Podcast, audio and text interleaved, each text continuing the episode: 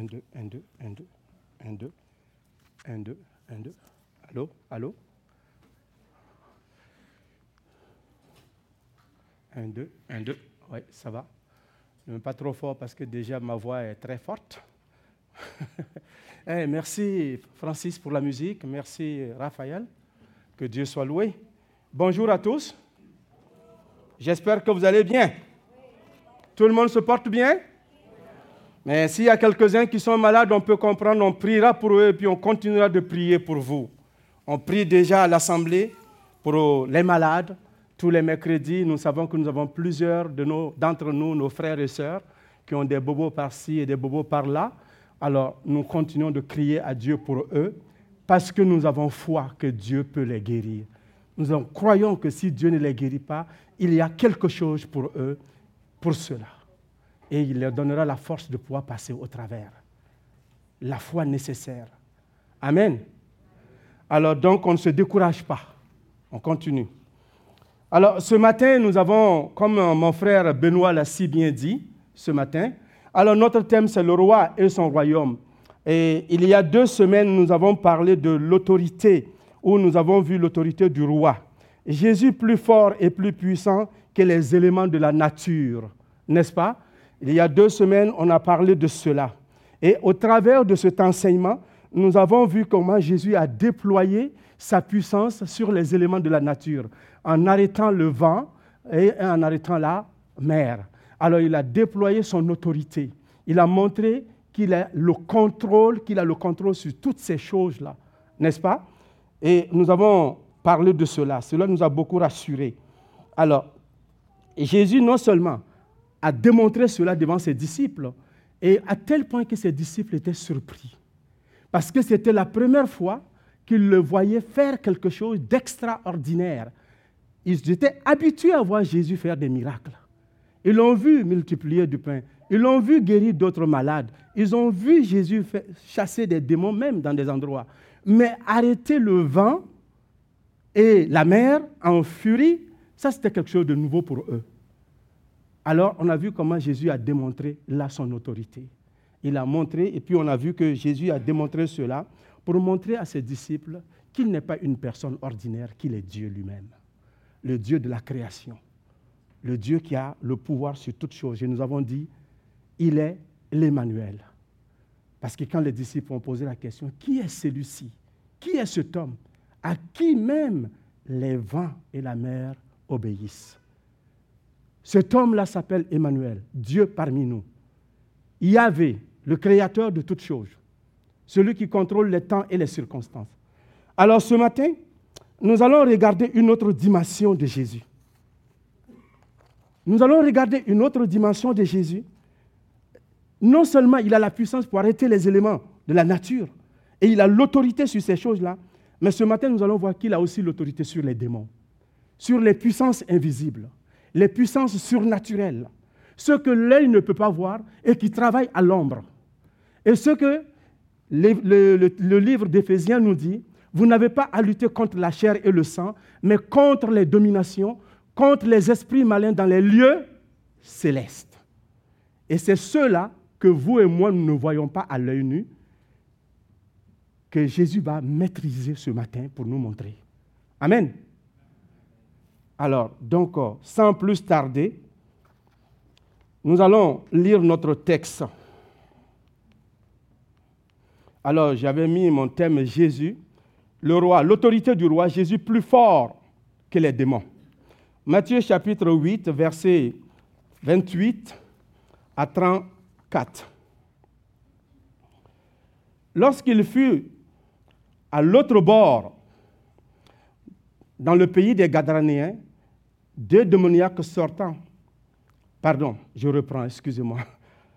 Je vais le lire dans ma Bible, ce serait mieux que de lire sur l'écran ici, parce que si je le lis sur l'écran, c'est compliqué pour moi.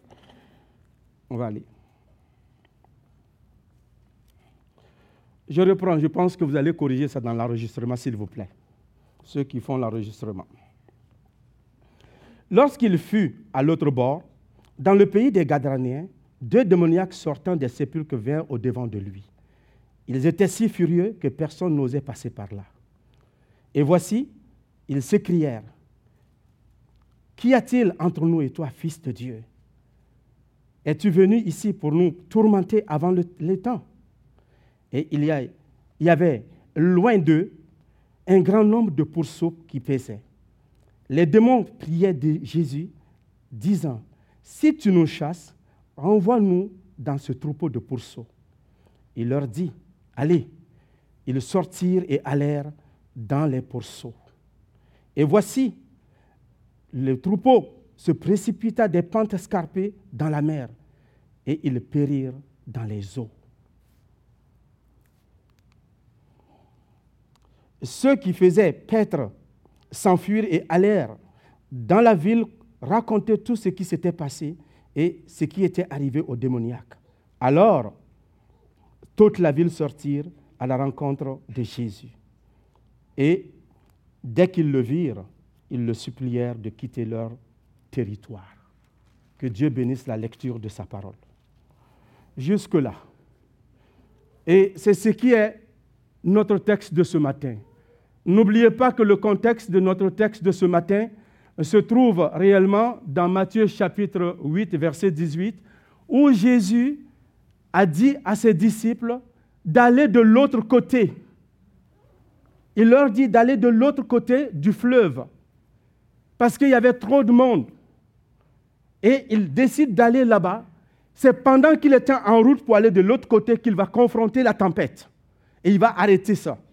Et puis maintenant, notre passage de ce matin nous dit qu'il est arrivé de l'autre côté. Il est arrivé au bord.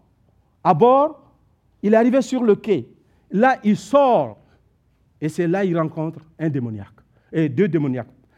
Marc, nous dit que c'est un. Luc nous dit que c'est un. Mais Matthieu nous dit que c'est deux. Est-ce qu'il y a contradiction dans la Bible? Non. Et ça, c'est un passage ceux qui veulent dire qu'il y a la contradiction dans la Bible, vont soulever ces points-là. Il n'y a pas de contradiction.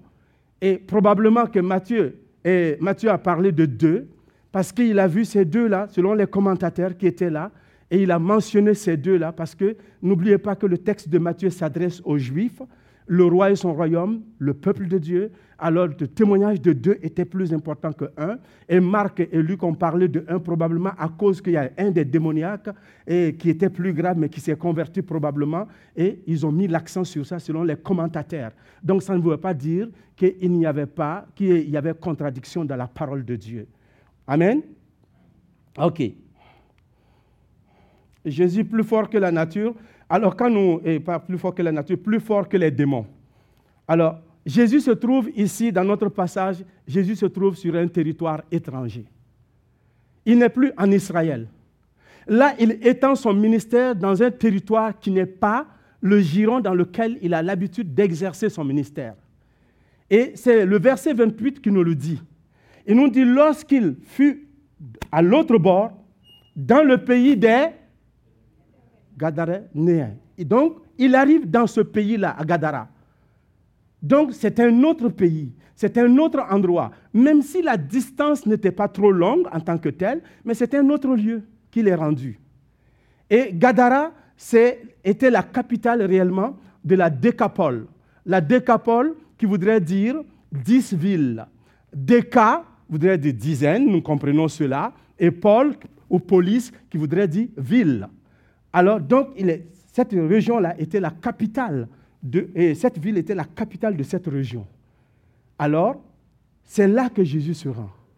Et ces gens-là, ils ne croyaient pas en Jésus, ils ne croyaient pas en Dieu. Et nous savons cela par le fait qu'ils élevaient des porcs. Le peuple juif n'a pas droit de toucher au porc. Le porc est un animal interdit. Alors, ils ne pouvaient pas être des juifs qui élèvent ça. Peut-être qu'il y avait des juifs dans cette ville, mais qui n'étaient pas les éleveurs de ces porcs-là, parce que c'est interdit, ce n'est pas cachère pour eux. Ça va? OK. Alors, donc Jésus en territoire étranger, en pays étranger, déploie sa puissance. Il montre aux gens, dans cet endroit-là, il va dans un pays et il sort dans un endroit où il va rencontrer deux démoniaques. Deux personnes, quand on nous dit ces démoniaques-là, que personne ne pouvait passer dans cet endroit-là. Mais on peut se poser la question de savoir. Le verset nous dit, on peut le lire quand même, deux démoniaques sortant des sépulcres vinrent au devant de lui et ils étaient si furieux que personne n'osait passer par là. C'est-à-dire que ces démoniaques étaient dans cette ville ils ont cherché à les canaliser, à les contrôler. Personne ne pouvait les contrôler comme nous dit le texte. Et on les avait déjà même enchaînés. Ils ont brisé les chaînes. Si vous lisez aussi dans le livre de Marc, et dans l'évangile de Marc ou bien dans Luc, ils disent cela. Ils ont brisé les chaînes. C'est-à-dire que le maire de cette ville, les centres d'asile des personnes mentalement malades, les remèdes et tout qu'ils avaient, n'ont pas pu contrôler ces démoniaques-là. Ils étaient exclus de la société, ils vivaient dans des tombes. Et là où ils étaient, personne ne prenait ce chemin parce qu'ils pouvaient être agressés par ces démoniaques-là. Ils ne faisaient pas de cadeaux à tous ceux qui passaient par là. Donc, c'était une route non fréquentable, un endroit où personne n'allait. Amen. Et là, c'est là que Jésus débarque, là où personne ne va, où personne ne veut aller. Jésus débarque à cet endroit-là et il va faire des choses. Continuons. Qu'est-ce qu'un démoniaque? Tout cela, c'était pour mettre la table. C'est quoi un démoniaque? Si on vous demandait, qu'est-ce que vous diriez Un démoniaque, selon mes recherches que j'ai trouvées, un démoniaque, c'est quelqu'un qui est possédé par un ou plusieurs démons ou plusieurs esprits impurs. Par conséquent, sa vie est faite, sa vie et ses faits et gestes sont contrôlés par les démons. Un démoniaque, c'est quelqu'un qui est contrôlé par un esprit. Et ces esprits-là, les démons, ils viennent d'où? Leur origine, c'est quoi? Les démons sont des anges déchus. Des anges qui ont été déchus avant la chute de l'homme. Ces anges-là, c'était des anges avec Satan qui se sont rébellés contre l'autorité de Dieu. Et dans notre monde d'aujourd'hui, on dirait que Satan et sa gang ont voulu faire un coup d'État militaire à Dieu, enlever Dieu de son trône et puis s'asseoir pour être Dieu lui-même à la place de Dieu. Vous pouvez comprendre cela? Qu'une créature veut enlever son créateur, prend sa place. C'est comme on a créé un robot, les Japonais, là, le robot les descend tous et puis il prend la place et puis il contrôle la centrale. Hein? Ça peut arriver ça? Dans les science-fiction, oui, mais pas dans la réalité. Alors donc Satan a été chassé du ciel. Vous pouvez trouver ces histoires dans Ézéchiel. Et puis quand Satan a été chassé du ciel, la Bible nous dit qu'il est descendu avec un tiers des anges. Donc ça veut dire que deux tiers sont restés au ciel il y a un tiers qui est descendu avec Satan. Et les un tiers là, on nous dit que Dieu a des milliards et des milliards de milliards d'anges. Ça veut dire qu'on ne peut pas les compter. Alors si Satan est descendu avec un tiers de tout ça, ça veut dire que c'est beaucoup, n'est-ce pas? Alors un tiers qui l'aide dans, dans sa tâche. Satan n'est pas omniscient, n'est pas omniprésent, n'est pas omnipotent. Il ne peut pas être partout à la fois. Il a une seule place à la fois. Et ce sont ces démons et ces mauvais esprits qui travaillent à, à sa solde. Est-ce que vous me comprenez? Alors, je ne veux pas perdre de vue le sujet pour lequel nous allons parler, parce que mon but n'est pas de donner un enseignement sur la démonologie. Vous me comprenez? On n'est pas là pour donner un enseignement profond sur la délivrance, comment on peut délivrer quelqu'un. Ça, c'est un autre sujet. Mais ce matin, je vais m'en tenir quand même à ce point-là que je vais parler, mais j'aimerais quand même poser certaines questions qui vous amènent à comprendre certains détails. On verra cela ensemble. Alors, donc, l'autre aspect qu'on nous dit, qu'un démoniaque aussi, c'est aussi quelqu'un qui évoque les démons ou qui fait des rites démoniaques. Donc, on ne parle pas de cela, on parle du premier cas où quelqu'un est possédé ou quelqu'un est sous le contrôle du diable. La question qui tue, est-ce qu'un chrétien né de nouveau peut être possédé par un démon? Je ne vous entends pas. Non. Un chrétien né de nouveau ne peut pas être possédé par un démon. Est-ce que vous êtes d'accord avec ça? Est-ce que vous croyez à cela? Alors, j'aimerais que ça soit clair. Ça, c'est le point, l'aspect que j'aimerais parler beaucoup, que vous compreniez. Ce détail-là. Un enfant de Dieu, né de nouveau, ne peut jamais être possédé par un mauvais esprit ni par Satan. Pourquoi? Parce que la Bible nous dit que si quelqu'un est en Christ, il est une nouvelle les choses anciennes sont, et voici tous ceux sont devenus. Alors c'est une nouvelle créature. C'est un nouveau, une nouvelle personne en qui Dieu prend place. Et la Bible nous dit dans 1 Corinthiens, 2 Corinthiens 6, 19, que nous sommes le temple de Dieu, que l'Esprit de Dieu habite en nous. Alors si Dieu est en nous, si Dieu est en toi, si tu es une nouvelle créature et que Dieu est lumière, comment Satan peut habiter en toi? Ce n'est pas possible. Alors, je vous parle de cela par rapport à mon expérience, par rapport à ce que l'Écriture dit, parce qu'en Afrique, on a chassé des démons, on a eu à faire de l'exorcisme. J'en ai fait moi-même, mais ce n'est pas des enfants de Dieu qui sont nés de nouveau, qui ont l'esprit possédé par des mauvais esprits. Ce n'est pas possible. Ce n'est pas possible. Il faut que ça soit clair. Donc si un chrétien vient te dire, ah, j'ai un démon en moi, cherche à savoir s'il est né de nouveau d'abord. Amen. Et il y a beaucoup d'exercices à faire aussi. Ça prend de la sagesse, beaucoup de discernement. Est-ce que tous ceux qui sont malades mentalement sont forcément dépossédés Non. Parce que nous sommes dans une société nord-américaine où tout doit être expliqué, où tout doit être rationnel. Alors tout est scientifique. Tous ceux qui sont mentalement malades ne sont pas forcément des possédés. Mais il faut aussi comprendre que ce n'est pas parce qu'on peut expliquer une maladie, on peut lui donner un nom, on peut lui donner un médicament, que ça ne peut pas être un cas de possession aussi. L'inverse aussi est vrai. Donc ça prend du discernement de la part des chrétiens, des leaders spirituels, de comprendre ces choses avant de dire quelqu'un est possédé ou diabolique, euh, démoniaque plutôt. Amen. Donc soyons prudents. Je ne veux pas que vous ayez peur ce, ce matin, mais je veux vous rassurer que la parole de Dieu est claire sur ces aspects-là et qu'un chrétien ne peut jamais être possédé par un mauvais esprit. Amen. Et puis tous les cas qui sont expliqués dans la société, et on donne des médicaments aux gens, c'est vrai, certains sont mentalement malades. Il faut les soigner, ils doivent prendre des médicaments. Mais il arrive aussi que certains, ce n'est pas un cas de médicament, c'est un cas de possession. On leur donne des médicaments et ces médicaments-là affaiblissent leur corps. Alors comme ils sont amorphes, ils ne bougent pas, on pense que c'est correct. Mais le démon est là. Parce que le démon a besoin de ce corps pour se mouvoir, pour bouger. Alors donc, il faut être équilibré sur ces aspects-là. Amen. Bon, ce que j'avais à dire, j'ai dit, on va passer. J'espère que j'ai été bien compris. Donc, nous allons voir le verset 29. Jésus est en dialogue. Il arrive sur un territoire étranger. Là, il rencontre deux démoniaques. Il est en dialogue avec les démons. Les démons arrivent, ils commencent à lui poser la question. Ils s'écrièrent, il dit, qu'y a-t-il entre nous et toi? Fils de Dieu. Mais Jésus n'était pas de cette ville-là. Il n'habitait pas à Gadara. Les démoniaques pouvaient dire qu'ils connaissaient tous les ils connaissaient tous les gens de la ville. Mais Jésus n'était pas de cette ville. Comment se fait-il que dès qu'il le voit, automatiquement, on lui dit, toi tu es fils de Dieu Comment?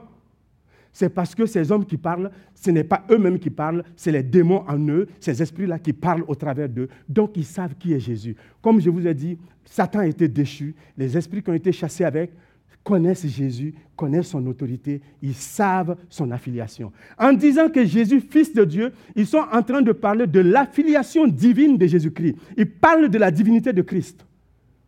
Ils ne nient pas cela, ils le reconnaissent, ils confirment cela par leur dire. Et beaucoup de gens refusent la divinité de Jésus. Ah, Jésus n'est pas Dieu. On rencontre cela dans l'évangélisation quand nous parlons avec des gens plus particulièrement quand nous rencontrons les musulmans. Parce qu'accepter que Jésus soit fils de Dieu, alors Mohamed, il le, déplace tout de suite. Il n'a pas sa place, il n'a pas sa raison d'être. Pourquoi je vais laisser fils de Dieu pour aller marcher avec un homme? Alors si Jésus est fils de Dieu, alors Mahomet n'a pas sa place. Donc on rencontre des difficultés comme ça. Et quand on nous dit de prouver comment Jésus est fils de Dieu, des fois on a de la misère comme chrétien pour le démontrer. Mais ici, ce n'est pas les humains qui parlent, c'est les esprits qui disent. Et cela confirme Luc chapitre 2, où Jésus, ou pas Jésus, où l'ange vient visiter Marie et lui dit, salut à toi, à qui une grâce a été faite. Tu tomberas enceinte, tu enfanteras un fils, on l'appellera Jésus. Il sera fils de Dieu. L'écriture est claire dessus. L'ange même dit qu'il s'appelle fils de Dieu. Alors qui suis-je moi pour dire qu'il n'est pas fils de Dieu?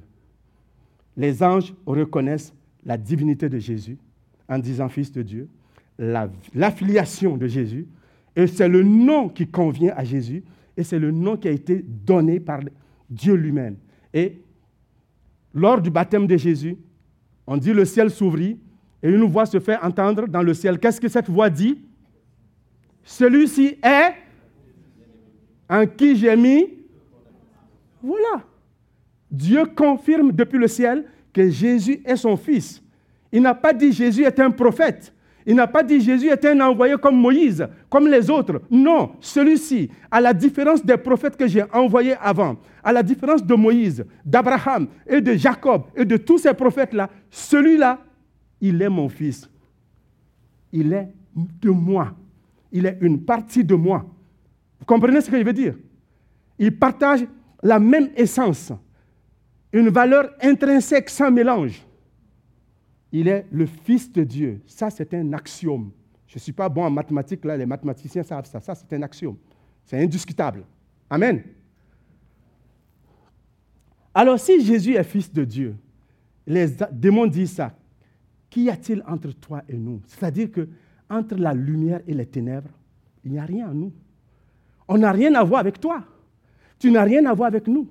Tu viens chercher quoi ici dans notre champ de maïs? Tu viens chercher quoi ici? Ça, c'est notre territoire parce qu'ils ont été chassés du ciel. Ils ne s'attendaient pas que Jésus devait venir par là. Alors ils sont surpris. Alors, il dit, es-tu venu pour nous tourmenter? Un, l'affiliation de Jésus est connue, son autorité est connue et qu'il est fils de Dieu. Deux, tu es venu pour nous juger avant le temps Es-tu venu pour nous mettre en prison avant le temps? Donc Satan confesse de sa propre bouche qu'il y a un jugement qui pèse sur lui et qu'à la fin de temps, il sera jugé et envoyé en enfer. Il sait ça, que son temps est limité et qu'il doit travailler dans un laps de temps. Alors il pose la question à Jésus, mais tu es venu pour nous troubler avant ce moment-là? C'est la question qu'il pose. Cela nous enseigne que Satan va être condamné. Et l'Écriture nous dit cela. On peut voir ici. Jean chapitre 1, 1 Jean chapitre 3, verset 8. Celui qui a péché, celui qui pêche est du diable, car le diable a péché dès le commencement. Le Fils de Dieu a paru afin de détruire les œuvres du diable. Donc Jésus est venu dans le monde pour détruire les œuvres du diable. Alors il est face au diable, il est face aux démons, il va, il va les il va corriger leur situation. Et dans Apocalypse, c'est clair dessus que le dragon, on va le lire, puis j'ai vu descendre du ciel un ange qui avait la clé de l'abîme et une grande chaîne dans, la main, dans sa main. Il saisit le dragon, le serpent ancien, qui est le diable et Satan, et le lia pour mille ans. Il le jeta dans l'abîme, fermant et le scella l'entrée au-dessus de lui, afin qu'il ne séduise plus les nations jusqu'à ce que les mille ans fussent accomplis.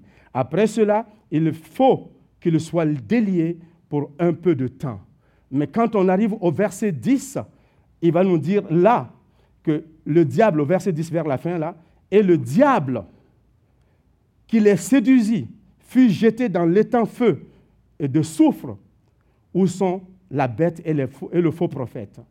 Et ils seront tourmentés jour et nuit au siècle des siècles. Donc ici, Satan sait que lui sera tourmenté. Son futur, il le connaît. Et quelqu'un nous disait que si Satan t'accuse pour ton péché, raconte-lui son futur. Tu lui rappelles son futur, que lui, son futur, c'est ça. Mais toi, tu as été pardonné. Satan sera mis en prison. Donc, il le sait que Jésus, c'est lui le boss, le souverain qui va le juger. Il sera conduit par là. Pendant le dialogue, Satan négocie, on peut dire ça comme ça. J'ai cherché des mots, je ne peux pas, j'ai mis prière, j'ai mis demande, mais j'ai pensé aussi à plaidoyer, mais je ne l'ai pas écrit. Alors parce que je cherchais des mots qui peuvent être, est-ce que Satan prie vraiment? Il connaît Dieu, mais est-ce qu'il prie comme vous et moi? Non. Mais on nous dit dans le texte, verset, verset 31, on dit, les démons prièrent Jésus disant, si tu nous chasses, envoie-nous dans ce pourceau. Dans ce troupeau de pourceaux. Et Jésus leur dit, allez-y. Donc la question, est-ce que Satan prie vraiment? Hein? Prier, c'est supplier, c'est demander quelque chose. Peut-être que Satan a négocié avec Jésus dans ce bout-là. Bon, ils savent qu'ils vont être chassés. Ils vont être mis dehors. Mais ils ne veulent pas aller dans l'abîme avant le temps. Alors ils négocient avec Jésus, envoie-nous dans ces ports-là. Et Jésus agrée leur demande. Ce n'est pas parce que Jésus est d'accord à 100% avec eux, mais il est fidèle à lui-même, il ne court-circuite pas son temps. Il y a un temps où Satan sera jugé et condamné. Donc, il accepte, il envoie les démons dans les, dans les pourceaux. Les pourceaux, c'est quoi? C'est le bébé des cochons, n'est-ce pas? Le bébé des cochons. Alors, Satan est envoyé là-bas. Donc, Satan demande et Jésus dit, allez-y. Ça voudrait dire ici, allez-y. Nous voyons l'autorité que Jésus démontre aussi, le pouvoir de Jésus. Il dit, allez-y, qu'il en soit fait ainsi. Ils sont partis. ils sont rentrés dedans. Qu'est-ce qui se passe? L'Écriture nous dit que quand ils sont rentrés dans les cochons, ces petits pourceaux-là, les pourceaux ont fait quoi? Ils sont allés dans les pentes escarpées, ils sont tombés dans l'eau et puis ils sont morts. Cela nous démontre quoi ici? Comment Satan détruit la vie d'un être humain. Quand ils sont rentrés dans les cochons, là, ils sont partis où? Ils sont allés se noyer. Et quand Satan est dans la vie de quelqu'un, ce n'est pas pour lui faire du bien. Quand le diable t'habite, c'est pour te détruire. Parce que lui, sa fin, c'est la destruction. Il n'habite pas dans un être humain pour son bien. L'être humain est créé à l'image de Dieu. Et ces êtres humains sont appelés à vivre avec Dieu. Dieu envoie un sauveur pour les êtres humains, mais il n'y a pas eu de sauveur qui a été envoyé aux anges déchus. Vous êtes d'accord? Et l'écriture est claire dessus. Satan n'a pas reçu un messager pour le sauver. Les démons n'ont pas reçu ça. L'écriture nous dit ça dans Hébreu. C'est seulement à nous les humains que Dieu a envoyé un sauveur. Pour nous sauver de quoi? De l'enfer. Pour nous sauver du péché. Et le péché qui nous tient est pour nous conduire dans l'enfer. Donc Jésus est venu pour nous sauver. C'est pourquoi quand tu annonces l'évangile, tu sauves, tu donnes l'opportunité aux gens d'être sauvés. Satan n'a pas cette option-là. Il ne pourra pas se repentir pour dire à la fin des temps, je vais me repentir et Dieu va m'accepter, je vais rentrer au ciel. Jamais c'est fini pour lui totalement. Mais c'est pourquoi il est pressé d'envoyer plusieurs personnes avec lui en enfer.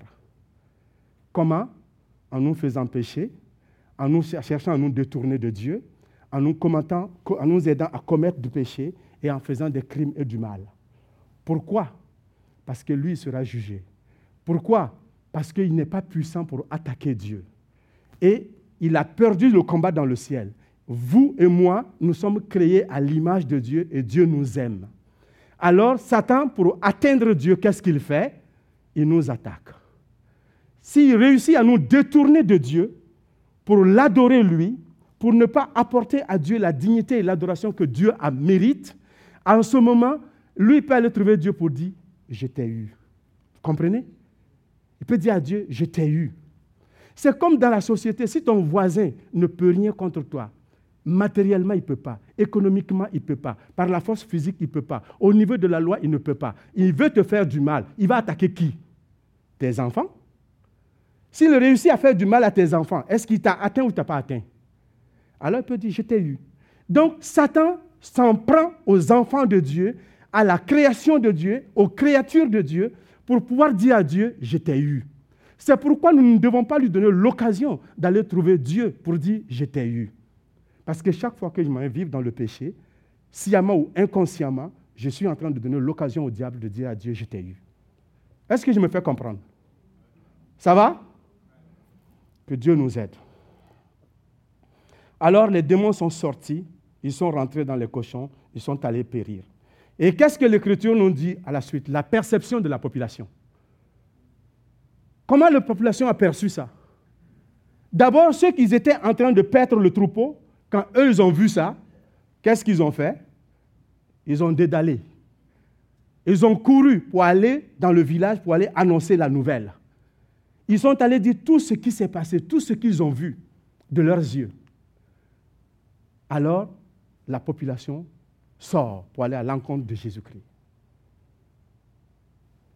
On dit, alors, toute la ville sortit, alla à la rencontre de Jésus. Et dès qu'ils le virent, ils le supplièrent de quitter leur territoire.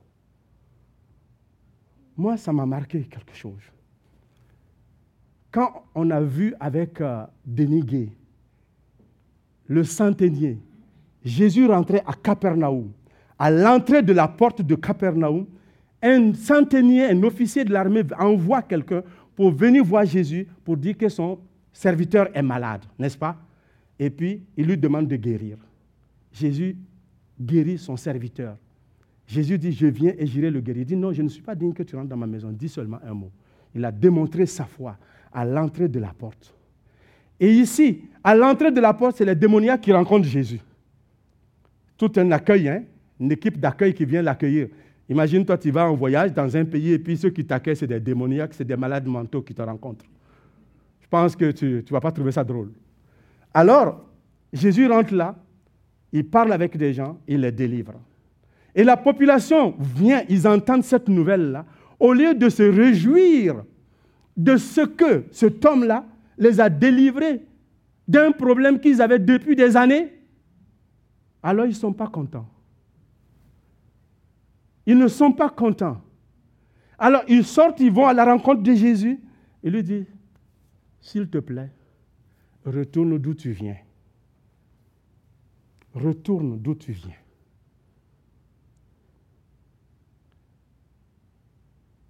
Qu'est-ce que cela nous enseigne? Retourne d'où tu viens. Quelqu'un qui est venu pour te délivrer de tous tes problèmes. Ces deux hommes-là avaient des problèmes de santé. Ces deux hommes-là empêchaient les gens de fréquenter la route où ils habitaient. Ces deux hommes-là dormaient dans des tombes. Ces deux hommes-là étaient des humains créés à l'image de Dieu et qui souffraient depuis des années et que personne ne pouvait soigner, que personne ne pouvait trouver une solution. Ni la ville, ni ses habitants n'étaient capables de trouver une solution pour ces personnes-là. Voilà quelqu'un qui vient pour les délivrer, pour leur donner leur dignité, pour leur donner leur humanité, pour montrer que c'est des êtres comme nous, pour qu'ils puissent prendre leur place dans la société. Les gens ne sont pas contents. On préfère nos cochons que ceux-là soient délivrés. Vous voyez comment l'être humain est méchant quand on n'a pas Dieu? Quand l'être humain sans Dieu, quand l'être humain est porté sur le bien matériel, quand l'être humain est porté sur, son moi, il préfère que l'autre périsse à côté. Ils sont contents, ils veulent que ces gens-là restent dans leur chose. Quelqu'un qui fait ces miracles, il vient dans votre ville. Il pourra délivrer tous votre problème, et tous vos malades dans le pays, dans votre ville. Il pourra apporter de la prospérité. Il pourra apporter vraiment d'autres choses. Mais on ne veut pas de lui parce qu'on ne le connaît pas bien. On ne contrôle pas cet homme-là. Sa puissance et ses données, nous ne sommes pas capables de maîtriser ça. Alors, il est préférable de lui dire, va chez toi. On ne veut pas avoir de trouble avec toi. On n'est pas capable de te battre. Va d'où tu viens. Alors, tout cela nous enseigne quoi? Comme je l'ai dit, pourquoi les gens ne veulent pas de Jésus? Si on vous demandait pourquoi les gens ne veulent pas de Jésus, que direz-vous? Pourquoi, quand vous évangélisez, les gens ne veulent pas entendre votre message? Ça dérange leur vie. Ils veulent rester de même. Ils ne veulent pas que leur quotidien change. Jésus vient de changer le quotidien de ces démoniaques. Il vient de changer leur vie. Les gens sont confortables dans ce qu'ils sont. Ils ne veulent pas changer de méthode, ils ne veulent pas changer de façon de vivre, ils veulent rester comme ça. Ils ne veulent pas qu'on les dérange avec notre Jésus. Arrête-moi de me, de, me casser les oreilles avec ton Jésus-là. Garde-le pour toi. S'il est bon pour toi, garde-le sur ton terrain là-bas. Ne me parle pas de ça. Même s'ils sont possédés, même s'ils ont une vie dépravée, même s'ils savent qu'ils vont mourir pour aller dans l'enfer, certains disent, je préfère aller dans l'enfer. Arriver là-bas, il va avoir du fun. On va s'amuser là-bas. Je me souviens dans l'évangélisation, quelqu'un me dit, il dit, moi je vais être avec Satan. Je dis, pourquoi? Il dit, je vais aller dans l'enfer parce qu'on va voir tous les Michael Jackson et tous les grands chanteurs vont être là-bas. Il va avoir le fun. J'ai dit, ok, essayons. prends un tison de charbon de feu, mets dans ta chambre, dans, dans ta chemise, et mets la musique de Michael Jackson si tu pourras danser avec joie. Tu vas danser, mettons, tu ne danseras pas au rythme. Tu ne danseras pas au rythme de Michael Jackson. Parce que dans l'enfer, ce serait pire que ça. C'est parce que tu n'es pas conscient de ce que c'est que l'enfer. Vous savez, frères et sœurs, tout cet enseignement que nous regardons là, pourquoi nous faisons ça? Quelqu'un pourra me dire, Adama, écoute là, c'est vrai, tu as dit bien des bonnes choses là, mais moi, ça me passe dix pieds au-dessus de la tête. Je ne connais pas de démoniaque autour de nous. Je n'ai pas de démoniaque dans ma famille. Pourquoi tu m'enseignes tout ça? À quoi ça va me donner? Ça va m'apporter? Et je pourrais te répondre quand tu as écouté l'enseignement sur les lépreux là. Tu n'as pas de lépreux dans ta, maison. Tu n'as pas de lépreux dans la ville de Trois-Rivières ni au Québec. En Afrique, on en trouve encore quelques lépreux que je connais, mais que toi, peut-être, tu ne connais pas. Mais la vie du lépreux, quand la Bible nous enseigne, c'est pour quoi faire?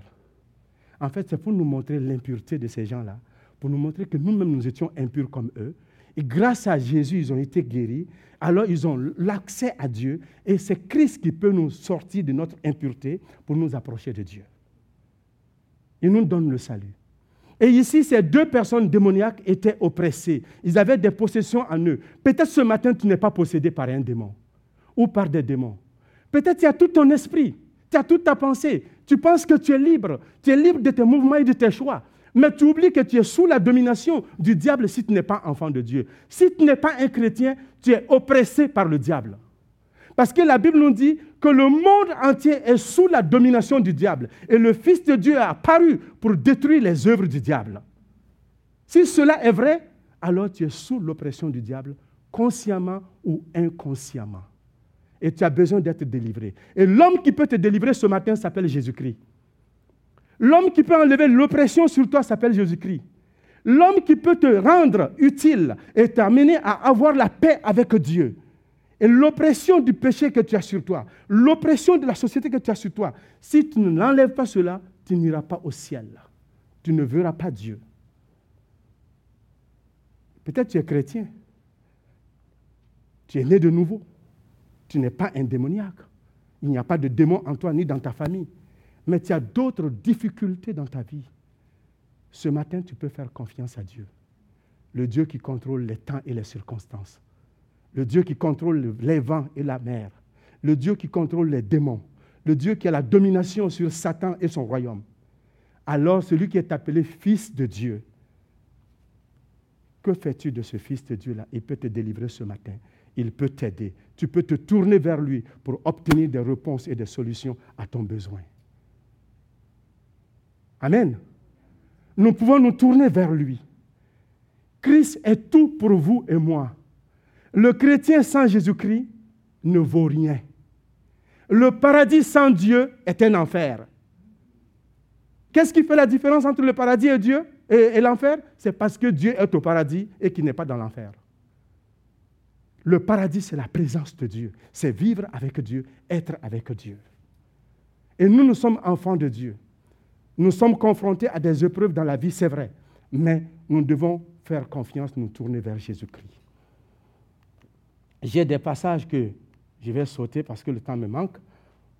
Et ici, dans Actes, la parole de Dieu est claire dessus.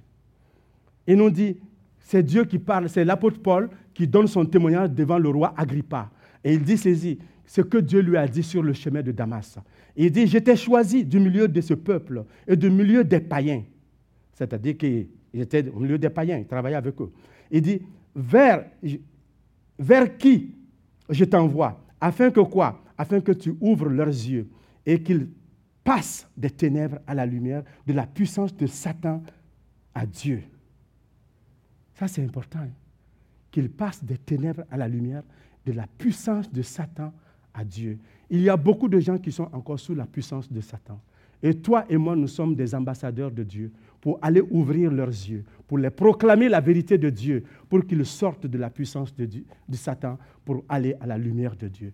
Et chaque fois qu'un chrétien évangélise, chaque fois qu'un chrétien parle de la part de Dieu, dans une certaine forme, il est en train de faire de l'exorcisme. Il est en train d'exorciser des gens. Parce que Paul, il le dit ici, passer des ténèbres à la lumière, de la puissance de Satan à Dieu. Il le fait comment? Par la prédication de la parole de Dieu et par la prière. Vous et moi, quand tu vas sortir, tu sauras que tu n'es plus n'importe qui, que tu es enfant de Dieu. Christ habite en toi. Il vit avec toi. Il t'a dit, je serai avec toi tous les jours jusque là, fin du monde. Ça, c'est notre condition, ce que nous étions avant. Beaucoup de gens sont dans cette condition-là encore. Vous étiez morts par vos offenses et par vos péchés, dans lesquels vous marchiez autrefois, selon le train de ce monde, selon les princes de la puissance de l'air, de l'esprit qui agit maintenant dans le fils de la rébellion. Nous tous aussi, nous étions de leur nombre et nous vivions autrefois selon les convoitises de notre chair, accomplissant la volonté de la chair et de nos pensées. Et nous étions par nature des enfants de colère, comme les autres. Nous étions par nature, nous étions de leur nombre. Maintenant, nous ne sommes plus de leur nombre. Mais n'oublions pas que nos frères et sœurs qui sont là-bas, qu'on aille les chercher, s'il vous, plaît. Je vais. Rendez grâce à Dieu. Colossiens, ce que Dieu a fait pour nous. Rendez grâce à Dieu, au Père, qui vous a rendu capable d'avoir part à l'héritage des saints dans la lumière et qui nous a délivrés de la puissance des ténèbres et nous a transportés dans le royaume de son Fils. Dieu nous a transportés dans, son, dans le royaume de son Fils, de son amour. Nous étions, il nous a délivrés, il nous a placés dans une autre position. Donc nous ne sommes plus n'importe qui. Nous, avons, nous ne pouvons pas être possédés par le diable. Un chrétien, jamais. Maintenant, nous avons la capacité d'aller vers d'autres personnes. C'est ce que nous sommes en Jésus-Christ aujourd'hui. Alors, donc, je termine avec ceci parce que le temps est parti. Qu'est-ce que tout cela nous enseigne? Que Jésus a l'autorité sur Satan et ses démons. Deuxièmement, que quelle qu'en soit la condition d'une personne, quelle que soit la condition d'une personne, même dans un état de folie, a et aura toujours de la valeur aux yeux de Dieu. Ne méprisez personne autour de vous parce que sa condition de santé ne va pas, il est malade, il a quelque chose comme ça. C'est un être humain créé à l'image de Dieu. Dieu a du respect pour ça. S'il s'est déplacé de là-bas pour aller à l'autre côté, c'était pour aller chercher ces démoniaques qui sont créés à son image et pour les délivrer. Malgré que personne ne voulait de ces démoniaques, Dieu, lui, il en voulait parce que ce sont ses créatures mépriser personne à cause de sa condition de santé, à cause de sa condition mentale, à cause de sa condition, de sa position sociale. S'il vous plaît, ayez du respect, ayons du respect pour ces gens-là, parce que Dieu a du respect pour eux. Amen. Et l'Écriture nous dit, on a lu ça tout à l'heure, et il dit, Jésus lui-même a parlé. Il dit, l'Esprit du Seigneur est sur moi, parce qu'il m'a oint pour annoncer la bonne nouvelle aux pauvres, pour envoyer et il m'a envoyé pour guérir ceux qui sont, ont le cœur brisé, pour proclamer aux captifs la délivrance, aux aveugles le recouvrement de la vue, pour envoyer libres les opprimés. C'est ça, sa mission et son ministère, et ce à quoi nous sommes appelés tous à agir comme ça, à travailler. Maintenant, connaissant tout cela, hors de tout doute, ce que nous avons appris sur Jésus, cela nous montre hors de tout doute que Jésus est Dieu. Amen. Il est Dieu. Il a guéri les malades. Et les vents et la mer lui, sont obéissants. Les autorités, c'est-à-dire les Satans, il a l'autorité sur Satan et tout son sphère et ses démons.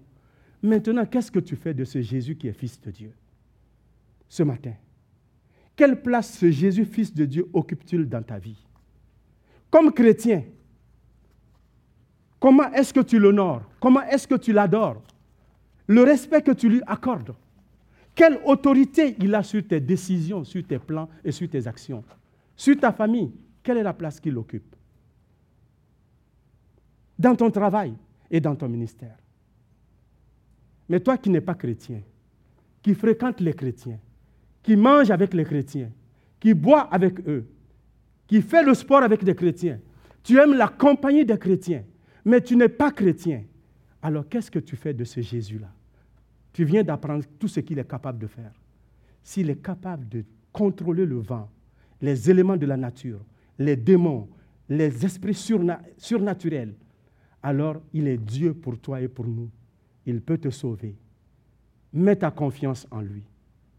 Et la Bible nous dit, à tous ceux qui l'ont reçu, à ceux qui croient en son nom, elle, la parole de Dieu, Jésus, a donné le pouvoir de devenir enfant de Dieu. Ce matin, tu peux être un enfant de Dieu. Les gens de Gadara ont rejeté Jésus-Christ, mais toi, tu peux le recevoir comme son sauveur. Obligé de le renier ou de le rejeter. Quel qu'en soit le prix à payer, accepte Christ comme ton sauveur et ton Seigneur ce matin. C'est le conseil que j'ai pour toi, parce que j'ai fait cela il y a 33 ans. J'ai accepté Christ dans ma vie et ça a changé tout. Que Dieu vous bénisse. Merci. Ok, on va prier pour terminer. Merci. Seigneur notre Dieu, nous voulons te demander de nous diriger dans ta bonté. Nous sommes tes enfants, nous te connaissons. Nous voulons te demander de nous pardonner toutes les fois nous avons été négligents envers ton autorité. Nous avons été des enfants obéissants à moitié tantôt. Seigneur, nous te supplions. Nous n'avons pas été toujours corrects avec toi. Pardonne-nous, moi le premier, notre Dieu. Tu as démontré ton autorité. Tu es fils de Dieu. Tu mérites d'être adoré. Tu mérites d'être servi. Tu mérites toute notre soumission. Tu mérites que nous te considérons, que nous te plaçons en premier rang. Et dans toutes nos décisions, nous devons tenir compte de ton point de vue avant de faire quoi que ce soit. Comme Église, comme individu, toutes les fois où nous avons manqué cela, nous avons péché contre toi et je te demande pardon, nous te demandons pardon. Maintenant, Seigneur, donne-nous de pouvoir marcher comme toi tu le veux et attire ces hommes et ces femmes qui ne te connaissent pas, qu'ils te donnent leur vie et qu'ils deviennent aussi enfants de Dieu. Au nom de Jésus-Christ. Amen. Si ce matin, après la prédication, si quelqu'un veut parler de Dieu ou il a un problème qu'il voudrait, il peut me rencontrer, on pourra parler. Il y a aussi les autres anciens, Stéphane et Benoît est là. Et puis il y a Michel Penaud qui est parmi nous et d'autres frères qui sont là et qui pourront vous aider, comme euh, Christian Leclerc et d'autres frères. Ils pourront nous aider dans le travail. Priez pour vous. Merci. Que Dieu vous bénisse.